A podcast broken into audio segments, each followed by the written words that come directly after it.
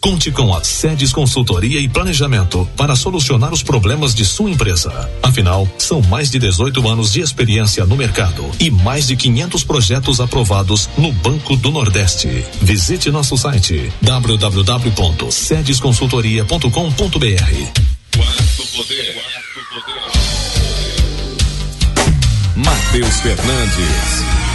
12 e 6, eu falei que era rapidinho, estamos de volta agora nesse bloco com a entrevista com ele, que é empresário na nossa cidade, é professor também, foi professor por muito tempo, é, agora, já foi diretor da CDL e agora é presidente da CDL. Quarto Poder Entrevista. Muitíssimo boa tarde, Luiz Carlos, presidente da CDL. É um prazer receber o senhor aqui no Quarto Poder. Boa tarde, Matheus. Boa tarde, Felipe. É, boa tarde a todos que fazem aí a FM Marano e também aos ouvintes. É uma satisfação estar aqui com vocês. Felipe, faça as honras do nosso convidado, por favor. Muito boa tarde, professor. É, já tivemos várias oportunidades aí de, de conversar a respeito de educação, a respeito do comércio da nossa cidade. E hoje, na sua posição né, de presidente da CDL, a gente não pode deixar de falar disso. Eu queria que o senhor começasse falando aí para a população do Garanhuns justamente disso, da importância da CDL aqui para o comércio de nosso município. Ok, Felipe. Olha, a, a CDL ela tem uma missão muito importante que como associação de, de lojistas, que é o nome dela já diz, é a Câmara de Dirigentes Lojistas de Garanhuns, CBL Garanhuns. Então ela visa muito o apoio à sociedade logística, né? A, as equações e as reivindicações do setor. A gente tenta representar né, o que o setor pede junto aos órgãos governamentais, às instituições, e procurar espaços para melhorar a atividade comercial no dia. Excelente. É, professor, é, eu queria entender um pouco, que eu sei que é uma preocupação sua muito importante, a gente já vinha citando aqui antes de, de falar com o senhor no ar, é que é, nesse, nesse momento, infelizmente, a educação tem sido um pouco prejudicada ou bastante prejudicada por conta da pandemia. E a gente falava muito também a, a, respeito de um tema que o senhor já tinha tocado, acredito que no ano passado, quando tivemos a oportunidade de conversar mais, mais longamente, é, sobre o papel da CDL em, em, várias vezes promover cursos ou buscar fazer essa transição entre o pessoal que está entrando no mercado de trabalho e o pessoal que está saindo, da, terminando o, o colegial para poder ingressar, seja no comércio, enfim, nas atividades ligadas à CDL. Você pode falar um pouco sobre isso? Sim, a gente pode. A gente, nós estamos com um projeto, nós estamos com a sala pronta, é, que a pandemia, é, aconteceu esse momento da pandemia e, e travou tudo, né? Tudo que a gente estava fazendo, as ideias, elas ficaram é, agora em Bruno Maria até que esse momento difícil da nossa sociedade seja vencido, a gente através desse momento, a gente vai voltar com carga total a, esse, essa busca do, de, do conhecimento. Porque a gente tem na formação acadêmica dos nossos cursos, né? principalmente o ensino, o ensino do segundo grau, é, que ele pega o aluno e deixa ele pronto para o exercício da cidadania. Né? Eu vejo hoje que a função maior que um aluno termina o segundo grau, ele está pronto para o exercício da cidadania. O curso superior, ou qualquer outro curso que venha, ele vai usar como ferramenta de emprego na sua atividade fim. É, as pessoas têm que entender que um curso de terceiro grau não pode ser um curso para ser feito por qualquer. Não tem que fazer um curso de qualquer jeito.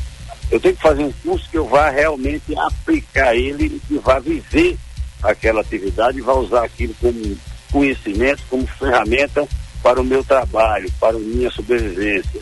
Né? E é isso que a gente tem que incutir nas pessoas. Então, isso não está havendo ainda no nosso país. Mas a gente está criando a perspectiva de criarmos o curso de vendedor, é, formação técnica do vendedor.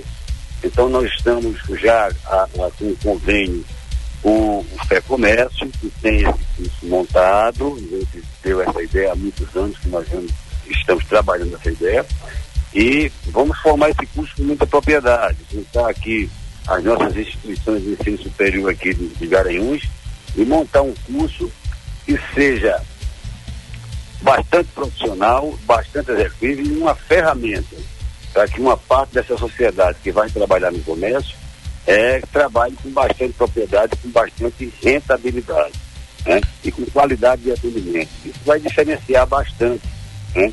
a, o nosso comércio, qualidade de atendimento, porque você vai ter pessoas preparadas, com conhecimento e que fazem aquilo que gosta. Porque nós vamos procurar selecionar as pessoas é, dentro do seu perfil psicológico, né?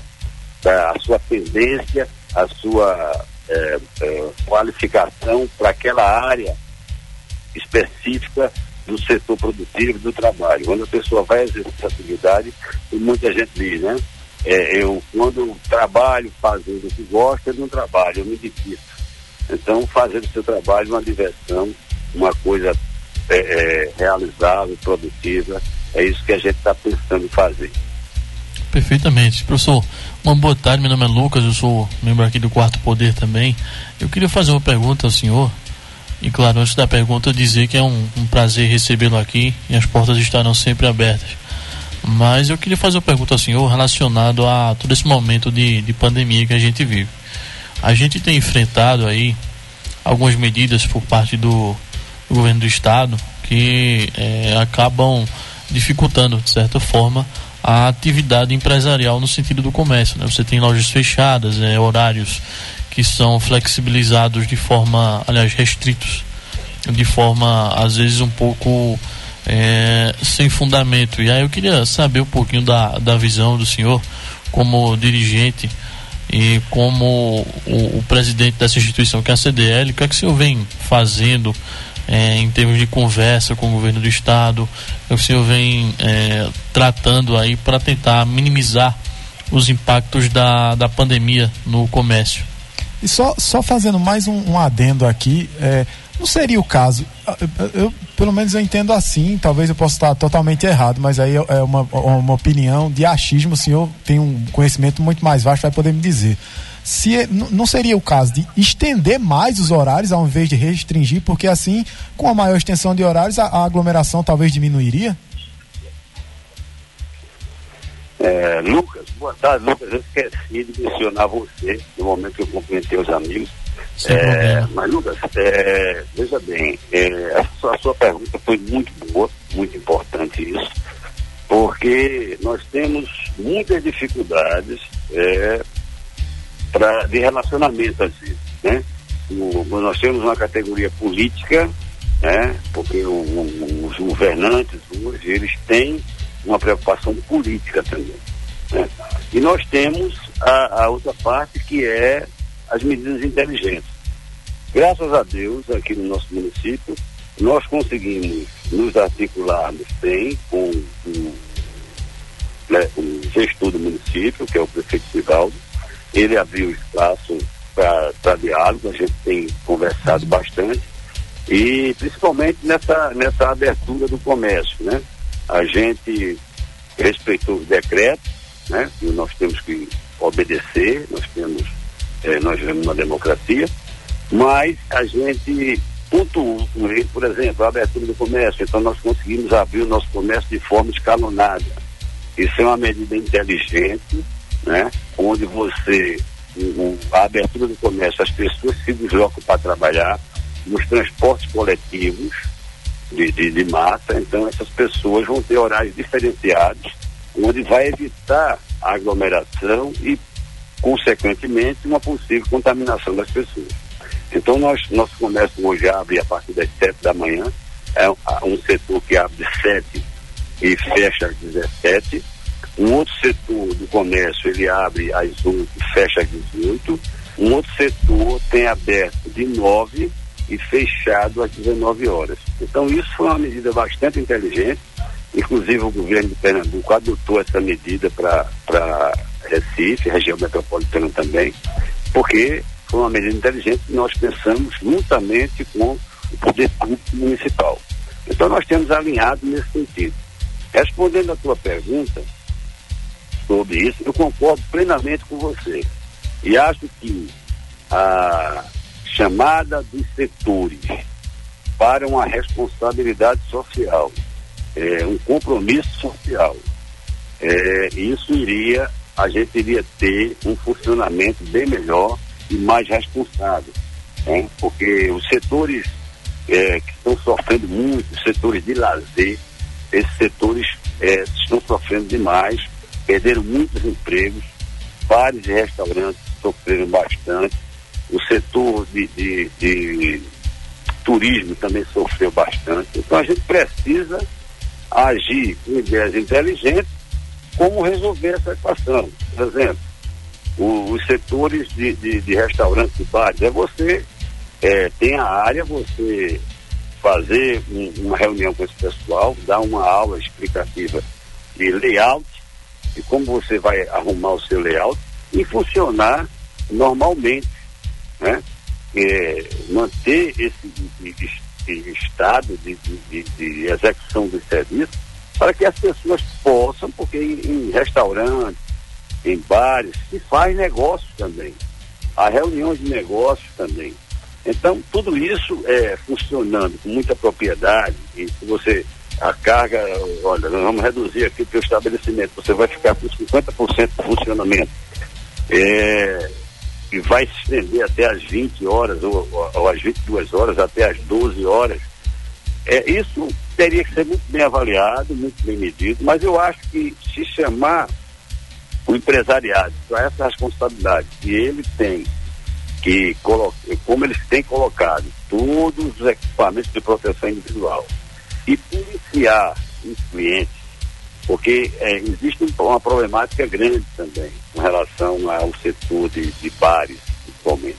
É o desrespeito à normatização. Os caras estão ali, eles normalmente quando sentam, sentam aglomerados, né?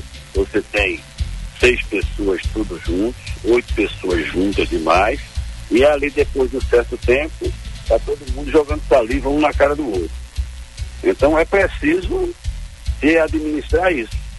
É, olha, bicho, você só pode receber aqui um casal por mesa, né? Ou no máximo quatro pessoas numa mesa, dois casais da mesma.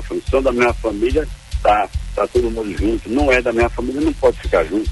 Tem que criar essa consciência na população, principalmente, para que isso possa vir a funcionar. De que forma devemos funcionar?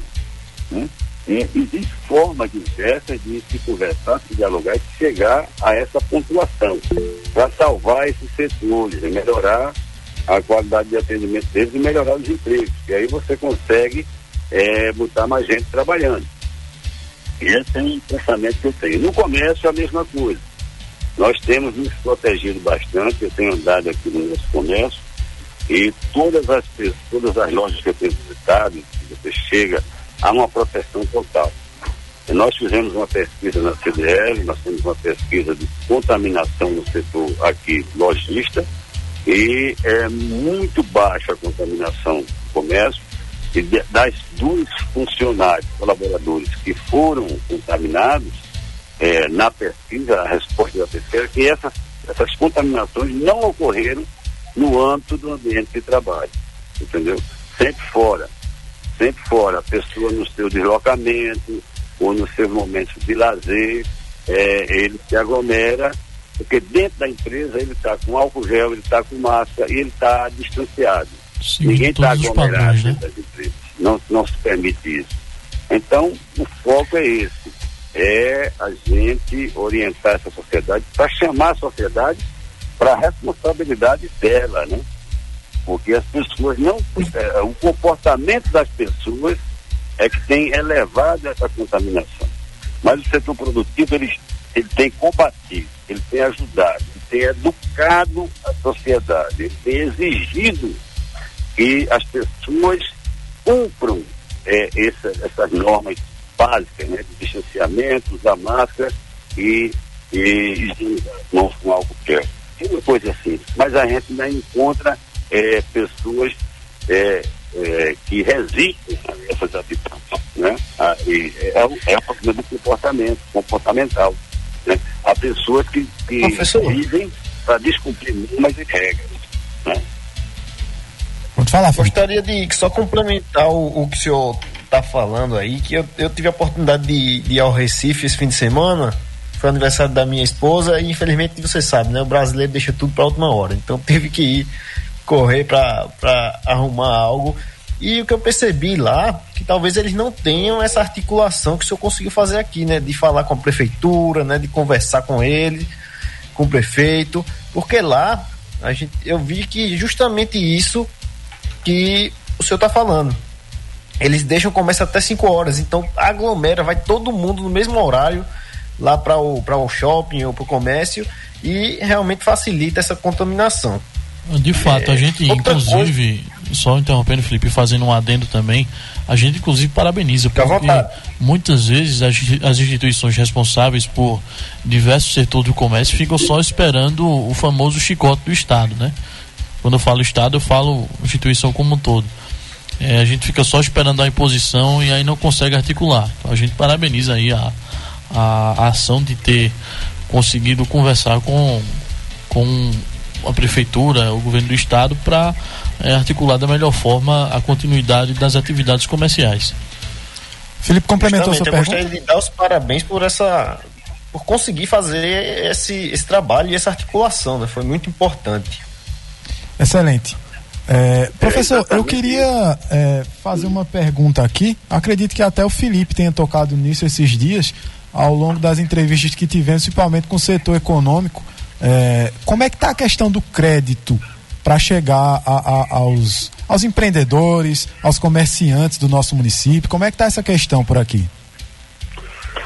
Olha, o crédito realmente é uma coisa que está muito difícil. E agora, nesse, nesse ano, ele está mais difícil ainda. Os bancos, é, para liberar algum dinheiro para o setor produtivo, está colocando muitas barreiras e muitas dificuldades. Né?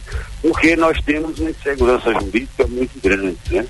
Nosso país, nós, nós, se você analisar agora, você está vendo aí, foi anulado toda, tudo que a Lava Jato fez, praticamente. É, tudo, tudo que o Muro fez foi colocado para baixo. E respeitaram até o TRF4, que foram três desembargadores que analisaram essas sentenças, né? E foram todas anuladas. Então isso leva a um discreto na, na nossa aceitação jurídica, né? A credibilidade jurídica. Então fica todo mundo preocupado. E os bancos, as instituições financeiras que vão liberar um crédito, elas só querem liberar com garantia real. E a garantia real fica muito caro esse produto. Né? É, nós tivemos a finalização ano passado do Pronamp, é, que era o ministro, o ministro da Economia disse que ia liberar 500 bilhões para a economia. Né, que eu acreditava que ia chegar aos 300 bilhões para financiar, porque ele dizia, ele dizia no seu, no seu anúncio, ele disse que é, todas as microempresas iam receber, ter direito a tirar de financiamento até 30% do seu faturamento anual. E isso foi uma coisa é, que não aconteceu. Aí eu fui procurar ver por que isso não aconteceu. Fiz uma, nós fizemos aqui na CBR uma carta para o ministro em Brasília, solicitando resposta sobre isso. Veio uma resposta um tanto não do que a gente esperava, né? aquelas saídas pelas tangentes, mas a gente entende que foi a pressão do sistema financeiro. Então, o sistema financeiro pressionou porque o dinheiro era um dinheiro barato que iria salvar as empresas dos empregos. Mas aí todo mundo correu para esse empréstimo e todo mundo deixou de ir para o sistema financeiro, que era um dinheiro mais caro. E aí isso, isso me inchou, né? Em vez de 300 bilhões, só saiu 40 milhões. Isso não atende às micro e pequenas empresas do Brasil como um todo, né? E esse dinheiro não é um dinheiro dado, é um dinheiro que nós vamos devolver, né? É apenas, é, temos a responsabilidade de conter esse dinheiro e não demitir ninguém. Isso era uma boa medida e era uma medida muito importante e saudável. Mas é, o, o, a pressão do sistema financeiro fez com que isso, essa torneira fosse fechada. E aí o crédito acabou. E, e agora tem o sistema financeiro é seletivo demais e ele só empresta com segurança total e com garantia real. E a grande massa não tem esses produtos para atender esses esse, esse requisitos para vender, então o crédito fica, fica difícil. Professor, é, gostaria de mandar aqui um abraço a Fernando Couto, da Rio Branco Ferraz, está nos ouvindo aqui, mandou um abraço para o senhor também. Já estendo um abraço é... pro irmão dele também, né, Felipe? Que é procurador do nosso município, Paulo Couto, não é isso? É. Isso, exatamente. Pode, pode é ser verdade, um próximo convidado aí para participar aqui conosco. Outra né? pessoa que é, acompanha o Quarto Poder, que a gente ouviu aqui hoje. É... Paulo Couto é um amigo muito importante que nós temos, nos, nos aconselha sempre, nos dá é, sempre alguma informação importante, né? Está junto conosco também. Enfim, a gente tem boas pessoas, bons amigos, bons diretores na CDL, que a gente pode fazer um trabalho é, positivo, né? Ah, o problema é só a pandemia, mas se Deus quiser a gente vai conseguir avançar. Nós temos uma pauta agora é, muito importante que nós vamos colocar em discussão é, é o, caso do IGPM, que está absurd, absurdamente alto, né? A, a, composição de cálculo do IGPM não reflete, é, na verdade, o, o, que o comércio pode pagar, né?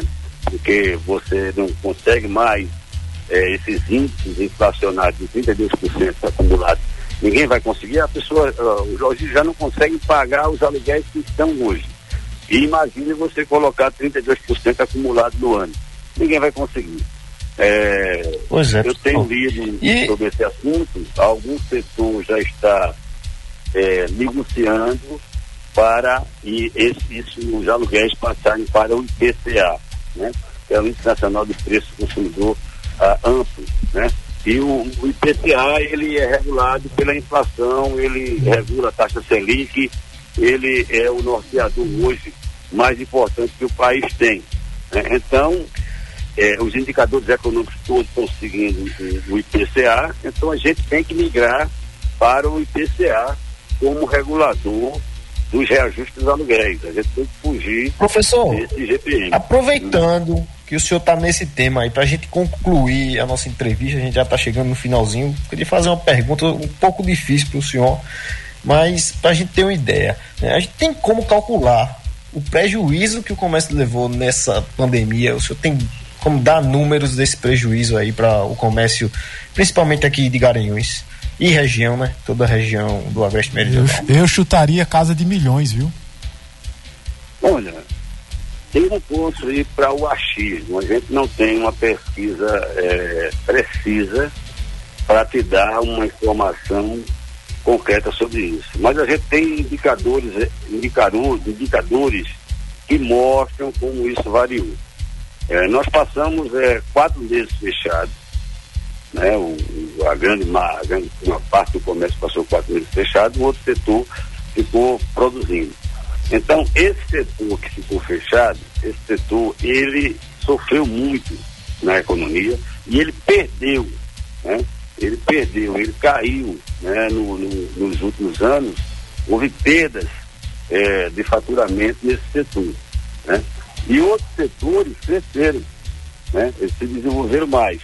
Mas teve setores que, como o setor de confecções, é, que, que caiu, confecções, tecidos, calçados, caiu 22%. Né? É, livros, revistas, jornais, caiu menos 30% né? É, materiais de escritório caiu 16%. É, veículos, motos, perfumes e peças caiu menos 13%. Né? É, mas a construção, a construção civil, é, o setor da construção cresceu 10,8%, é, o setor de alimentos, supermercados cresceu 4,8%, móveis eletrodomésticos cresceu 10,5%, é, farmácias e outros setores, perfumes, é, cresceu 8,3%, é, artigos domésticos cresceu 2,5%. Então, houve setores que cresceram e houve setores que perderam muito. Né? Então, quando juntou tudo, os dados econômicos, deu um crescimento no comércio de 1,2%. Né? A variação geral. Então, esse ano a gente, a gente começou o ano sem ter aquele apoio financeiro grande que o governo deu à sociedade, né? à, à economia informal. Então, esse, essa falta desse apoio, que esse dinheiro vem reduzido, e vem, vem também na forma é, que eu fiz, que é a forma correta, que é, é, é inibir a fuga das pessoas, né? Ele tem que chegar e dar a sustentação das pessoas, aquelas pessoas que não têm de onde tirar o sustento. Então a gente tem que salvar essas pessoas. Não pode deixar as pessoas morrendo de fome. Então tem que entender esse segmento.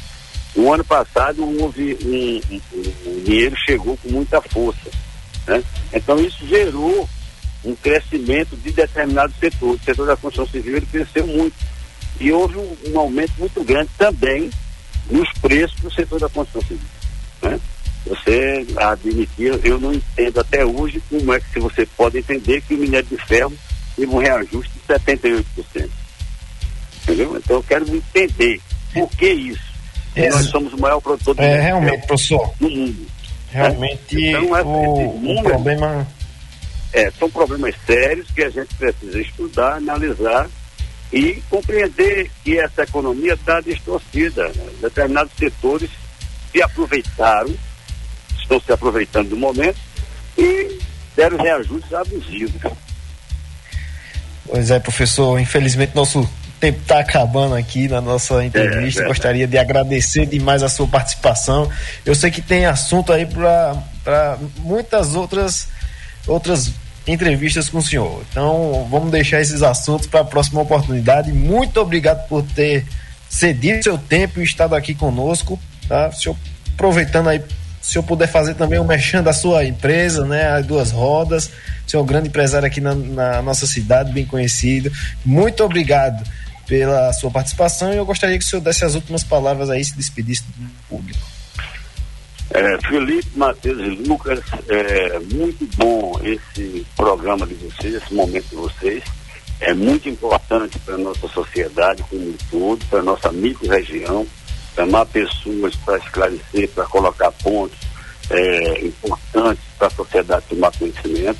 Eu fico muito grato a vocês por esse momento e dizer que a CDL está sempre prestes a ajudar as instituições, a ajudar a sociedade e fazer com que o nosso setor produtivo, nosso setor logística, seja o melhor setor da micro-região do Agreste Meridional.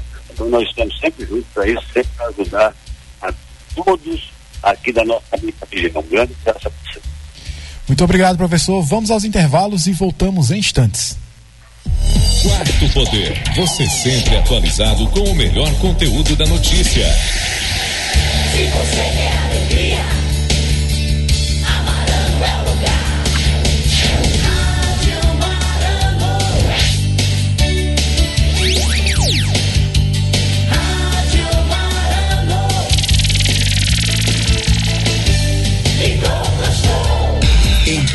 Canhotinho, em Canhotinho, em Canhotinho. Todo mundo ouve.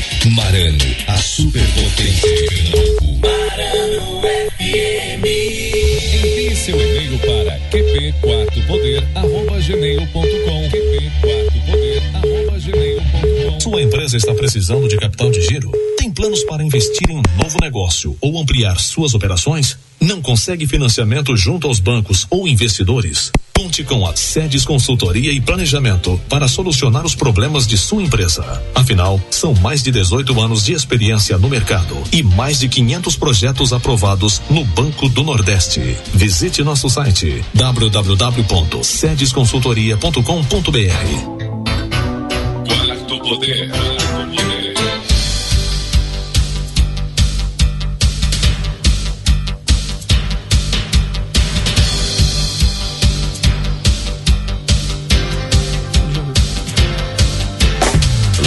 Cavalcante. Isso aí, 12h35, tivemos agora uma entrevista com o presidente da CDL Garanhuns, professor Luiz Carlos. Matheus, o que, é que a gente tem agora na economia? Na economia, hoje o professor Écio Costa vai falar sobre o superávit da balança comercial. Como o professor estava falando, alguns setores se beneficiaram. E quem exporta com dólar alto e com as outras economias reabrindo e a nossa fechada, ganhou muito, né?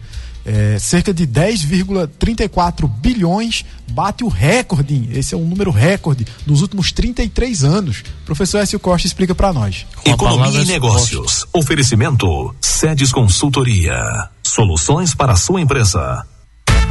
Economia com Écio Costa. Écio Costa. Boa tarde, Matheus e Lucas. Boa tarde, ouvintes do Quarto Poder. Hoje eu vou falar sobre a balança comercial brasileira, que teve um superávit de 10,3 bilhões no mês de abril. Esse é o maior saldo mensal em 33 anos. E provavelmente só não é um saldo maior que esse, porque a série histórica começa justamente há 33 anos atrás, quando o Ministério do Desenvolvimento, Indústria e Comércio foi criado e começou a levantar essas informações. Esse superávit ele é importante, que ele representa a diferença entre exportações e importações. Né? E a gente teve justamente no mês de abril é, 26,48 bilhões de dólares em vendas para o exterior, ou seja, em exportações, e uh, ah, 16,13 bilhões de dólares em importações, dando esse saldo positivo né, para é, o, o, nosso país. É muito importante a gente visualizar que uh, as exportações elas estão sendo beneficiadas uh, por um momento de aquecimento no mercado internacional é, de é, produtos, de commodities agrícolas e também de commodities é, minerais. E, claro, temos também uma moeda que se desvalorizou muito em relação às demais moedas do mundo certo? Então, quando você vai olhar, uh, muitos produtos uh, do agronegócio tiveram uma expansão muito forte. No acumulado dos quatro primeiros meses desse ano, a gente tem um saldo positivo de 18,25 bilhões de dólares. Esse valor é 103,9% maior do que no mesmo período de 2020, quando foi então registrado um saldo de 8,9. É, também a expectativa para 2021 pelo Ministério da Economia é que a balança comercial brasileira chegue a um superávit de 89,4 bilhões de dólares. Se for confirmado esse valor, o resultado vai estar 75% maior do que o resultado de 2020 e também vai representar um recorde para essa série histórica. É, quando a gente vai olhar é, as exportações dos principais produtos brasileiros, eh, na agropecuária se destacam a soja, com um aumento de 43,1%, o algodão em bruto, com aumento de 112,8%, café torrado, com 27,1%. E também eh, nas commodities minerais, você tem o minério de ferro, com uma elevação de 106%, e o petróleo eh, bruto também com elevação de 49,2%. Então são uh, dados importantes mostrando o desempenho né, do setor exportador brasileiro tá, na comparação com o mesmo período do ano passado. Como um todo, foi uma elevação de 50,5%.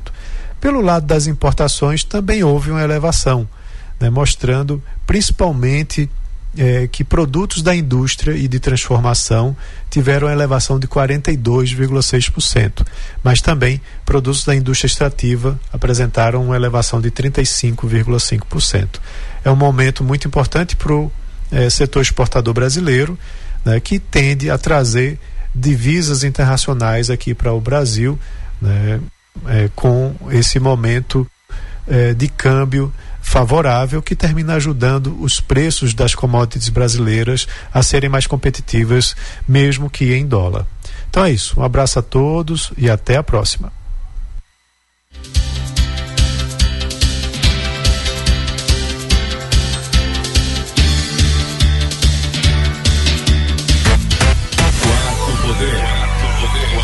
Aí, a palavra de Écio Costa. E agora a gente tem uma, uma notícia aí sobre a CPI da Covid Queria que o Matheus falasse com o nosso repórter quem é que vai nos dar essa informação hoje, Matheus. hoje é o Yuri Hudson, se eu não me engano. Deixa eu só dar um abraço aqui para um amigo nosso, o Nildo. Ele tá ouvindo com a gente, tá?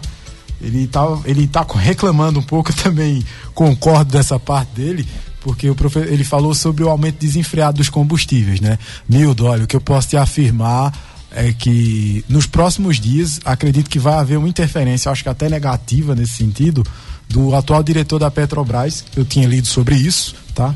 Mas é, o preço de mercado, infelizmente, está inflado devido à retomada da atividade econômica dos países internacionais, do, do, dos outros países, né? Dos países estrangeiros.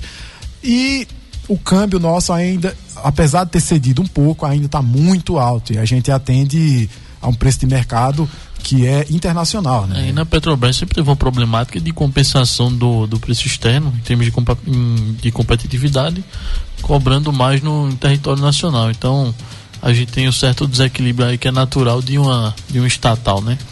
É, exatamente. E assim, muitas interferências acabam distorcendo os preços, porque o que aconteceu, por exemplo, no período Dilma, em que se congelava os preços, acaba se tornando uma empresa deficitária, que ela é uma empresa de capital misto, tanto privado como estatal, só que ela acumula prejuízos, né? E uma hora uma empresa que acumula prejuízos acaba quebrando, foi o que aconteceu com a nossa estatal. Poderia ser feito, ao meu ver, era uma abertura de mercado maior na exploração do petróleo, para que assim outras empresas, tanto privadas até estatais de outros países, pudessem explorar, explorar o petróleo nacional e assim competitividade é, sempre leva a, a me melhores preços e, e, melhor qualidade, inclusive, do próprio combustível, né? Que a gente Eu sabe que não é tão inclusive, Inclusive, vale o debate aí acerca dessa, dessa questão que é muito polêmica sempre, que é a privatização de, de eventuais setores aí do petróleo. É, normalmente o maior argumento é de que o petróleo ele é estratégico. E tudo bem. Não, eu, não, eu ele não é tão estratégico porque o mundo prova o contrário, né? A Europa, por exemplo, ela está migrando para um setor que não use mais o petróleo. Ela quer usar até 2030 ela quer acelerar para que use carros elétricos, enfim, com outros, outras modalidades de combustíveis, inclusive mais saudáveis para o meio ambiente. Isso né? é um pensamento mais, mais bélico aí, que é advindo da Segunda Guerra Mundial, ou seja, o petróleo naquela época era, é ouro, era, né? era ouro e, e segurança de que você poderia produzir armas e, e outros é, equipamentos bélicos de forma rápida. Mas aí, mesmo considerando que o petróleo é estratégico, a gente tem o caso dos Estados Unidos, por exemplo, que tem petróleo na sua extração estatal e a distribuição, que é a refinaria e a venda de combustível privada. Né? Privada, né? Você tem mais de 216 extra, eh, extratoras de petróleo lá. E um problema também no Brasil é que a, é, esse fechamento de mercado teoricamente estratégico acaba sendo só dinheiro para corrupção. Para além disso, é, a, o refino, né? O refino do petróleo no Brasil não é suficiente para atender a demanda nacional e é, fechando o mercado, você não entra um concorrente que possa talvez refinar, né? É, assim, é sempre uma visão muito tacanha e atrasada pensar que ter o monopólio estatal de uma coisa é totalmente bom ou o monopólio até vezes privado também é muito ruim, né? A gente precisa ter um nível de competitividade que atenda à demanda de fato do cidadão, que é quem mais se prejudica com os preços do petróleo alto. Pois mas, é, mas além da, da problemática do petróleo, a gente tem também essa problemática pandêmica aí que rendeu um belo de um desfecho ontem com a entrevista de. Entrevista não, né? Aquela depoimento de é, Luiz, Henrique. Mandetta, que foi ministro do governo Bolsonaro logo no início da pandemia, depois teve ali uma problemática política envolvida e ele foi retirado do governo. Então, quer escutar um pouquinho aí de sobre Yuri a, Hudson. É, sobre a CPI do Covid e Yuri Hudson. O ex-ministro da Saúde, Luiz Henrique Mandetta, foi o primeiro depoente da CPI da Covid no Senado Federal. Nesta terça-feira, Mandetta respondeu a perguntas de senadores por mais de seis horas. No depoimento, o ex-ministro disse que não era favorável ao uso da cloroquina contra a Covid-19. Mandetta relatou ainda que o presidente da República, Jair Bolsonaro, tentou alterar a bula da cloroquina e viu o medicamento como a saída para a pandemia. Uma reunião, vários ministros, médicos que iam propor esse negócio de cloroquina, que nunca eu havia conhecido, quer dizer, ele tinha um assessoramento é, paralelo. Nesse dia que foi, via sobre a mesa, por exemplo, um, um papel não timbrado de um decreto presidencial para que fosse sugerido daquela reunião é que se mudasse a bula da cloroquina na Anvisa, colocando na bula a indicação de cloroquina para coronavírus. E foi, inclusive, o próprio presidente da Anvisa, Barra Torres, que estava lá, que falou isso, é, não. Governistas questionaram o então ministro da Saúde sobre o mantra adotado no início da pandemia: fique em casa e só busque o hospital quando os sintomas se agravarem. Mandetta explicou que a fala ocorreu no período de estruturação hospitalar para o enfrentamento à pandemia. Além disso, aquele era um momento em que não havia transmissão sistêmica da Covid no país. Mandetta comandava o ministério desde o início da gestão Bolsonaro e pegou o começo da pandemia no país. O ex-ministro travou brigas públicas com o presidente da República e deixou o cargo em abril do ano passado. Aos parlamentares, Luiz Henrique Mandetta afirmou que foi demitido. Eu não pediria jamais demissão do cargo. Eu acho que o presidente não gostou, não quis, o meu compromisso era com o meu paciente chamado Brasil e eu não o deixaria em hipótese alguma, mas também não negociaria a formação que eu tenho. O ex-ministro também entregou à CPI uma carta que enviou ao presidente quando foi demitido. Mandetta alertava sobre o crescimento dos riscos da pandemia e recomendou expressamente ao presidente que mudasse de posicionamento. Aos senadores, o ex-ministro alegou que tomou ações com base na ciência. Nós tínhamos a teoria de isolamento vertical. Olha, isole só os idosos. Não era verdade. A gente tinha que orientar. Todas as nossas orientações foram assertivas. Foram pela ciência, embora algumas pessoas tenham compreendido, outras não compreenderam. Estava previsto para esta quarta depoimento do ex-ministro Eduardo Pazuello. No entanto, a oitiva foi adiada após o general relatar que teve contato com pessoas que testaram positivo para o novo coronavírus. A senadora Elisiane Gama, do Cidadania, ironizou o fato, já que o ex-ministro foi flagrado sem máscara, passeando por um shopping. Né, que vai sem máscara para o shopping, não pode vir para a CPI. Nesta quarta, a CPI recebe o ex-ministro Nelson Taixe, que ficou menos de um mês no cargo. Agência Rádio Web de Brasília, Yuri Hudson.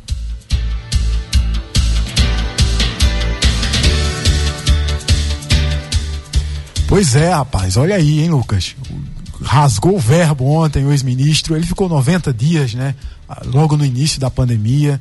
Ele que fez um diagnóstico, a meu ver, correto, né? Ele, ele tudo era muito novo, né? Tudo era muito complicado de se prever. Então, até para é, muitas vezes as pessoas questionando, olha, ele falava que só procurasse o médico quando tivesse faltando é, respiração, amigo. Ele não podia mandar todo mundo para UTI porque o Brasil não tem UTI suficiente para 200 milhões de habitantes, né? Exatamente. Inclusive a maior a maior problemática aí que muitos que discordam do ministro chegaram a falar é que aquele lockdown inicial não tinha necessidade, alguma coisa nesse sentido, eu discordo plenamente. É, o lockdown inicial ele é justamente para aparelhar o nosso sistema de saúde que não, que por natureza já é frágil, mas que não está preparado e aí nenhum do mundo está para comportar uma pandemia, né? É, então a gente teve uma medida acertada, Exatamente. ao meu ver, que é você restringir ali aqueles, acho que foram cerca de 30 dias mais ou menos é, na época e para mim aquilo foi acertado, porque você deu tempo de abrir é, novos leitos, é, os hospitais. Eu imaginei, inclusive, que a gente teria uma, uma crise enorme, que foi uma coisa que a gente não viu, né? De gente estar tá, é, morrendo sem respirar. É, fora do, do hospital, só em alguns casos isolados que aconteceram, como lá em Manaus, por exemplo, faltou energia, enfim, que é uma outra situação. Exato. Felipe, está conosco?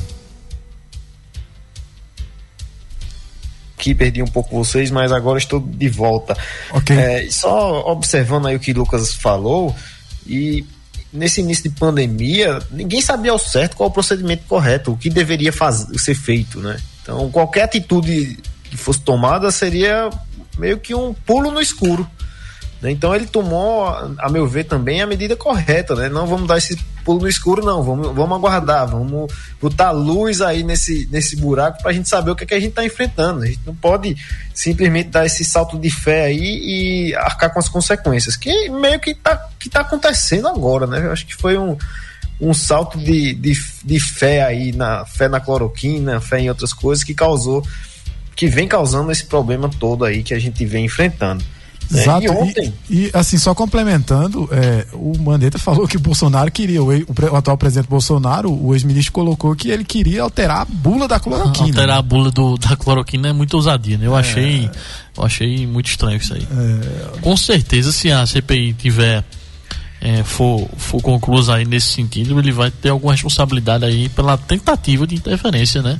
E sem uma fundamentação científica, que eu acho que é importante dizer isso. É, ontem a gente teve aqui com. Antes de ontem, na verdade, com o Pedro Veloso, que é vice-prefeito, e ele também é médico. Cardiologista. Falou, né? É, cardiologista, e falou que a cloroquina, a, na visão dele, é um medicamento seguro, mas que para outros, casos. outros casos, né? Você não precisa, na Covid você acaba tendo um possível quadro de efeito colateral do remédio e a cloroquina não resolve absolutamente nada e é o que comprovam as últimas pesquisas aí dos grandes institutos médicos ao redor do mundo. A gente não está falando isso porque acha. A ciência, ela é claro que ela pode ser é, combatida em termos teóricos, né? Mas no, em resultado prático que a gente que a gente tem aqui, a cloroquina ela não funciona. Felipe? Pois é, Lucas. Ontem, ontem eu fiz uma observação também, não sei se o ouvinte lembra ou se vocês lembram, que hoje, no depoimento do Tait, que seria uma coisa que poderia trazer novidades, né? E, e, justamente eu acertei ontem, né? Ele disse que deixou o Ministério por divergir justamente sobre a cloroquina, né? Ele disse que sem a liberdade ele optou por deixar o cargo. Ou, a, tomar atitudes aí que iam de encontro àquilo que ele tinha aprendido aí anos de universidade e anos de exercício da medicina, né? Falando em liberdade, ontem a Câmara aprovou o projeto que revoga a Lei de Segurança Nacional. Quem vai trazer um pouco mais para nós é o Leno Falck. A Câmara dos Deputados aprovou um projeto que revoga a Lei de Segurança Nacional e define no Código Penal crimes contra a democracia. O texto agora vai para o Senado. Entre os crimes estão golpe de Estado, interrupção do processo eleitoral, comunicação enganosa em massa e atentado ao direito de manifestação. Nos últimos meses, o governo tem usado a lei contra críticos do presidente Jair Bolsonaro. No entanto, a proposta deixa explícito que não será considerado crime contra o Estado Democrático de Direito a manifestação crítica aos poderes constitucionais, assim como atividade jornalística. A Lei de Segurança Nacional é de 1983, período em que o país vivia sob ditadura militar. A deputada Margarete Coelho, do Progressistas do Piauí, relatora da proposta, chamou a legislação de último bastião de um regime de exceção. Agência Rádio Web com informações de Brasília, Leno Falque falasse com ele. É isso aí, 1253, o Leno Falck sempre traz notícias muito importantes para nós. Mas agora eu quero ouvir dos nossos dois juristas. Inclusive, eu faço já um convite aqui, tá? O presidente da OAB vai estar tá hoje aqui no programa do Júnior Paulino. É, o pessoal da OAB, do Bruno Batista, o Gilvan e o resto do pessoal da equipe da OAB Pernambuco vai estar tá aqui para uma inauguração. Já, já está em andamento, né? Mas a inauguração de fato de um posto do INSS lá na OAB. Olha aí que bacana. Mas eu quero ouvir agora a opinião dos dois juristas aqui da bancada, Felipe e do Lucas, a respeito dessa, desse projeto de lei que revoga a, a Lei de Segurança Nacional. Né? E agora, não teremos mais voz de prisão para poder falar as coisas ou não? em termos de, de revogação da, da Lei de Segurança Nacional, eu concordo. Ela é uma lei que, apesar de estar formalmente é, em vigor, ela tem vários vícios de constitucionalidade que é apontada por vários especialistas. Um vício de constitucionalidade, para quem para ilustrar para o ouvinte, é basicamente o seguinte: a gente tem um, um, diploma legal no Brasil que se chama Constituição Federal. E todas as leis, elas têm que estar tá de acordo com o que está na nossa Constituição. E essa lei de segurança nacional ela tem alguns problemas, que é, por exemplo, é, muitas vezes ela é utilizada para tolir a liberdade de expressão, como a gente teve um caso aqui é, na nossa cidade, que foi o do vereador Tiago Paes, que acabou levando um, um, um, homem que fazia propaganda ali com seu carro de som, não me recordo agora o nome dele, é J. Mauro, né? Salvo engano, que é o, o empreendedor que estava fazendo essa propaganda lá do carro de som, que falava sobre. O vereador falou que não foi voz de prisão, não, né? Só uma observação aí. Ele falou que não foi voz de prisão, mas aí a gente tem aquele negócio, né? você apaga a mensagem, mas o print é eterno. Ele mandou na linha de transmissão do WhatsApp dizendo que deu voz de prisão a um petista. Ele usou exatamente esse termo.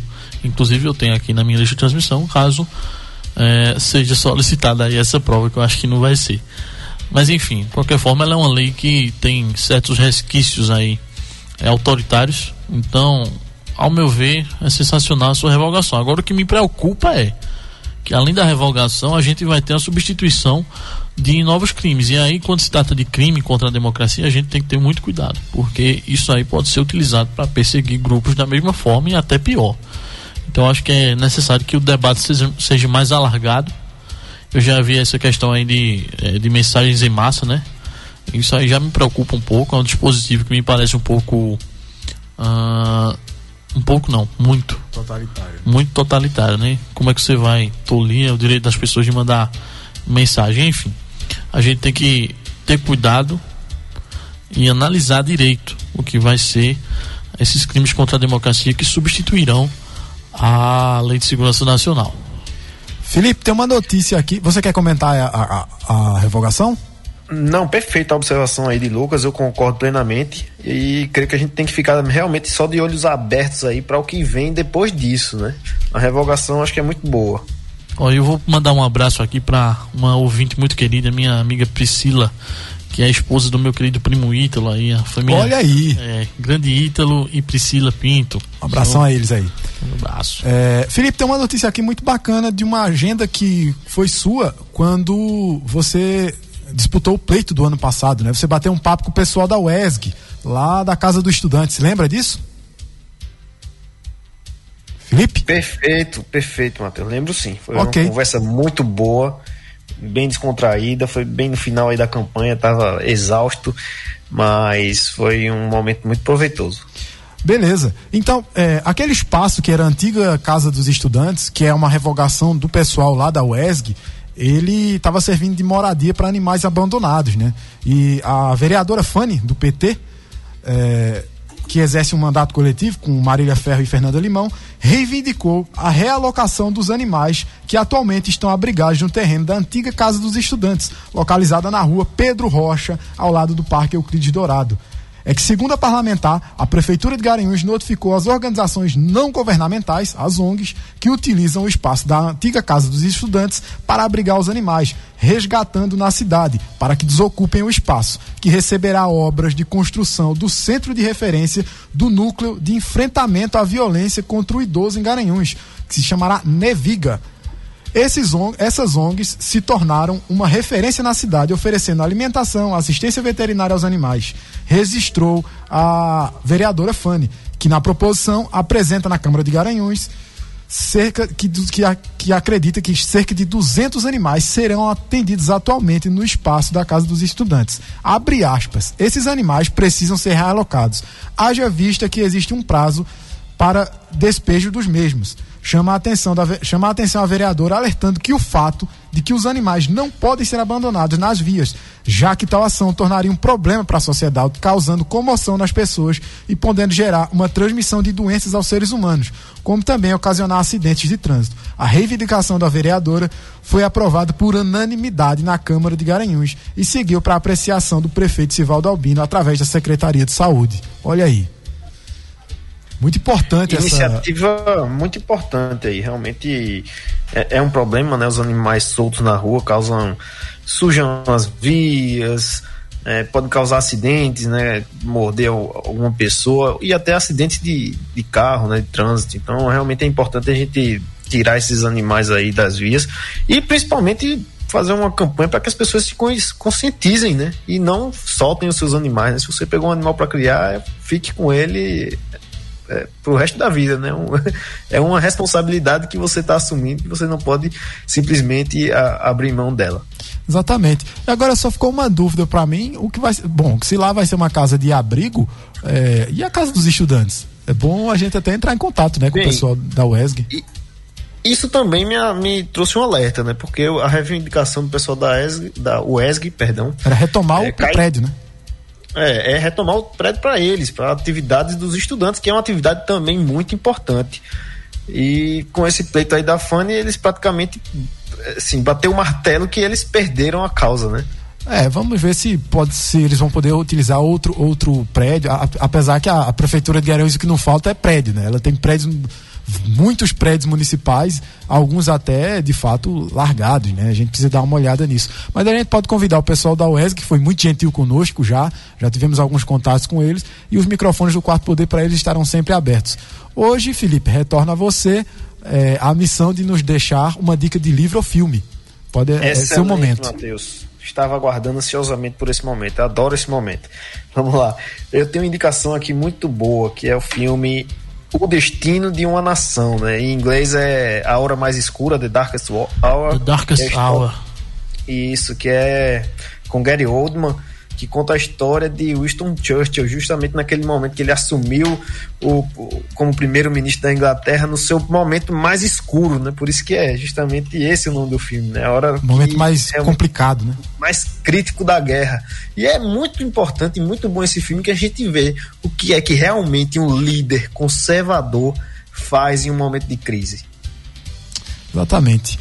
Só, só, vou, vou, vou só passar a palavra aqui antes da gente Exato. encerrar o programa para é, fazer um, uma breve nota aqui. Eu recebi agora a notícia de que o professor da nossa instituição, a, a ESGA, instituição a qual eu fiz parte, me formei lá, professor Rodrigo Freitas acabou falecendo aí agora há pouco por complicações devido à Covid-19. Ele que é professor contraiu essa, essa doença que infelizmente está nos deixando vários várias lacunas na sociedade de forma geral e o professor Rodrigo foi um cara que, apesar de eu ter tido pouco contrato, contato na, na graduação, foi alguém que nos sempre, sempre nos deu inspiração para seguir em frente e, e caminhar para o sucesso. Né? Foi um professor que sempre orientou seus alunos da melhor forma. E aí fica aqui meu minhas condolências e toda aquele aquele abraço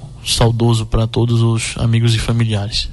Em nome do Quarto Poder, a gente sauda é, é, e deseja conforto aos familiares e aos amigos. Felipe, só repete o nome do filme e onde o pessoal pode encontrar esse filme, tá? O Destino de uma Nação. Tá? Eu acredito que ele só está disponível aí no HBO, HBO Max. É, não está na, nas plataformas aí como Netflix ainda. Mas recomendo muito, é um filme muito bom. E também fica aqui meus sentimentos aí por essa mais uma perda, né, para essa terrível doença.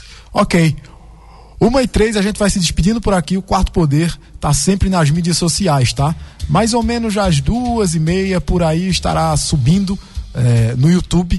QP Quarto Poder, você procura lá o nosso canal e você vai ver tudo o que aconteceu no dia de hoje, com a, os bastidores, o estúdio aqui, o pessoal participando.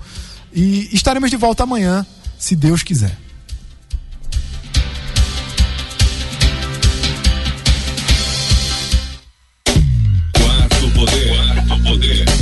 Você ouviu Quarto Poder.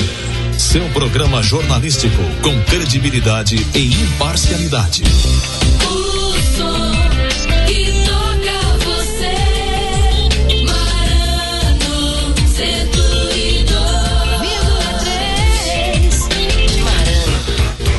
Em Lagedo, todo mundo ouve. Marano, a superpotência de Pernambuco. Todo domingo, às 18 horas, Roberto Carlos Especial. Roberto Carlos Especial. Roberto Carlos Especial. Mais um programa com a marca da sua Marano FM. O Boticário, com lojas em Garanhuns, Lagedo e Bom Conselho, informa o prefixo desta emissora. ZYD 252, 102,3 MHz. Rádio Marano FM Estéreo, Estéreo, Estéreo. Garanhuns, Pernambuco. Nesse Dia das Mães, que tal escolher um presente especial do Boticário para surpreender quem sempre cuidou de você? São mais de 40 opções de presentes para deixar o dia da sua mãe ainda mais lindo. Tem o kit Lily, Elisê, Liz e muitos outros a partir de R$ 32,90. Passe em uma loja, procure um revendedor, compre pelo site ou WhatsApp e receba os seus produtos em segurança. Esse Dia das Mães, presente é o Boticário. Onde tem amor, tem beleza. Promoção válida até 9 de maio ou enquanto durarem os estoques. Óticas Joia Look. Equipe sempre pronta para melhor atender. Informa a hora. Arano, uma hora e cinco minutos. O Dia das Mães é muito mais especial na Ótica Joia Look. Aproveite! Na compra de seus óculos com a gente, sua mãe ganhará um óculos Prada pela metade do preço. É isso mesmo que você acabou de ouvir. Além de garantir o seu óculos, você presenteia a sua mamãe com um óculos Prada pela metade do preço. Não perca essa oportunidade de presentear a sua mamãe com a ótica Joia Look. Vem pra cá! Lordes Barbearia, subsolo do Rui Barbosa Mall, salas 5 e 6. Marque pelo WhatsApp 879 9962 2058. Informa a temperatura. No bairro do Magano, a temperatura é de 26 graus. Lordes Barbearia, um conceito em seu segmento onde o passado e o futuro se unem e a tradição e modernidade andam juntas. Se você procura um visual perfeito, venha para Lordes e aproveite os pacotes promocionais e produtos exclusivos. Lordes Barbearia, transformando